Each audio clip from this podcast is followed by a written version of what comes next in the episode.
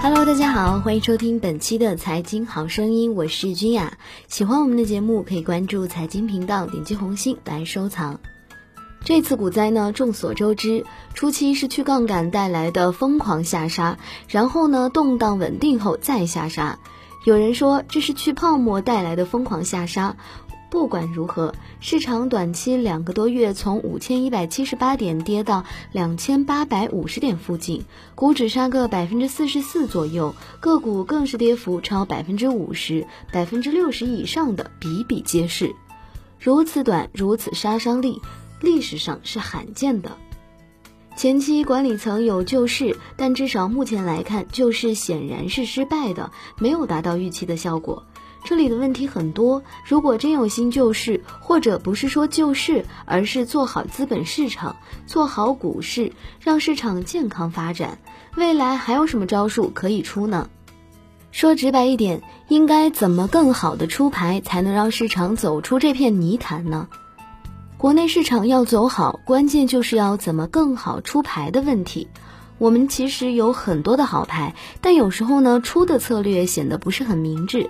下面是吴国平提出了他的一些思路和看法：一、股指期货上一定要释放和引导明确做多预期，同时采纳美国熔断机制。有人说这次下杀如此猛烈，股指期货是助推武器，应该取消。如果取消，那么市场就稳定了，就有戏了。不过呢，在吴国平来看，这是治标不治本的办法，有一定的意义，但估计管理层不太可能。那就意味着倒退，所以呢，取消股指期货这张牌肯定是小概率。所以切合实际的，反倒是想想怎么在有股指期货基础上给一些好的建议。这里呢，关键是释放做多股指期货的强烈预期，或者是引导市场做多股指期货的强烈预期。比方说，管理层宣布至少准备一千亿投入股指期货做多，这个消息一出，试问谁敢恶意做空？谁有这个实力来对抗千亿做多资金？所以呢，光一喊，估计就吓死空头了。所以呢，释放强烈的做多股指期货预期是非常重要的。另外，把前期管理层定义的所谓恶意做空的人群尽快的公布于众，这样打出来的牌会比较的有震撼力。当然了，现在已经貌似揪出部分券商和媒体，但还是不够明确，也应该有更深的内容。一旦挖掘出来明确公式，势必绝对震撼。这也是一种引导做多股指期货的强烈预期。回到股指期货本身。吴国平的看法是，它能助跌，同时啊也能助涨，释放或引导市场预期做多。第二点是，实体经济七寸领域新兴产业和大宗商品要加大投入力度。股市能否长期走牛，关键是看经济。经济呢，则不是马上要好到什么地步，而是要看未来的预期，然后呢能落地，再有更大好的预期，周而复始。那么长牛自然就落地，场外资金呢也是自然源源不断，这里自然就会成为全球资金争夺聚集的地方，慢慢健康向上的发展。目前中国经济的问题说白了就是缺乏向上引领的力量，这一点呢需要引导，新兴产业是很好的方向，在这里加大力度推动上去，这就好了，故事就更好讲了。大宗商品这块起落是对实体经济的重要反应，反映的是经济的供求关系。这关系呢，其实也需要引导。目前原油如此低廉，战略储备原油计划是可以加大加速的。同时呢，其他大宗商品也是需要加大类似的力度，比方说铜。第三点是引入民间交流机制，让一些市场操盘人员更好的献计献策。救市就是要集中做多中证五百和有成长性的小票。管理层如果真的想让市场走好，吴国平认为应该更多的融合来自真正的一线市场操盘人员的意见，集思广益，一起为中国股市的健康向上发展献计献策。第四点就是注册制的预期要有利于市场上涨，而不是制造恐慌。推出时点不是择时，而是选择市场点位。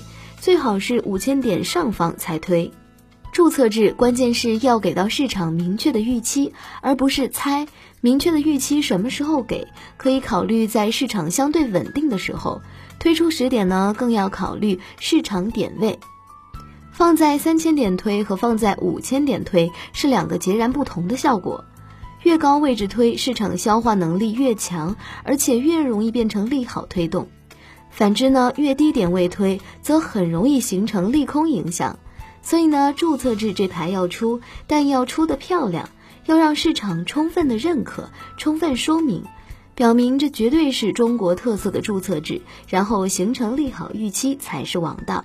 具体点位，吴国平认为最好是五千点上方。他认为在那个时候市场是相对稳定的，也是相对容易消化一些不稳定的因素的。第五点是类似印花税的下调，其实就是要在市场反弹后再释放，学会锦上添花。印花税下调，这被市场视为对市场很有杀伤力的武器。如果能在前面市场股灾初期反弹的时候释放下，那绝对是可以力挽狂澜的。第六点是养老金入市需要一个明确的时间表，同时呢，更需要号召国外、国内的各路资金积极参与市场。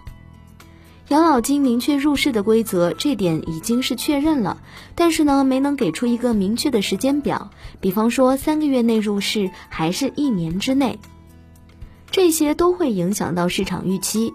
养老金中长期而言，肯定是为市场打下坚实基础的。当然，我们还有更多的思考。就当下而言，这些只要能做好，我们认为就足以力挽狂澜，就足以让市场再现生机。我们目前呢，其实已经在救经济，但这需要时间。对于资本市场救市，就必须快攻，而且要组合拳。时点上一定要把握好专业才行，否则乱拳最终没能打死对方，反而伤到了自己。现在虽然已经是这样了，但是中国股市向来都是否极泰来。吴国平认为，跌到现在，市场内在的反攻动能肯定是在不断的增加的。未来更多的是机会，不是风险。只是呢，我们希望未来中国股市如果要走得更好、更远、更健康，上述的思考和建议，我们认为还是有一定的价值的。好了，以上就是今天财经好声音的全部内容，感谢各位的收听，我是金雅，我们下期节目不见不散喽。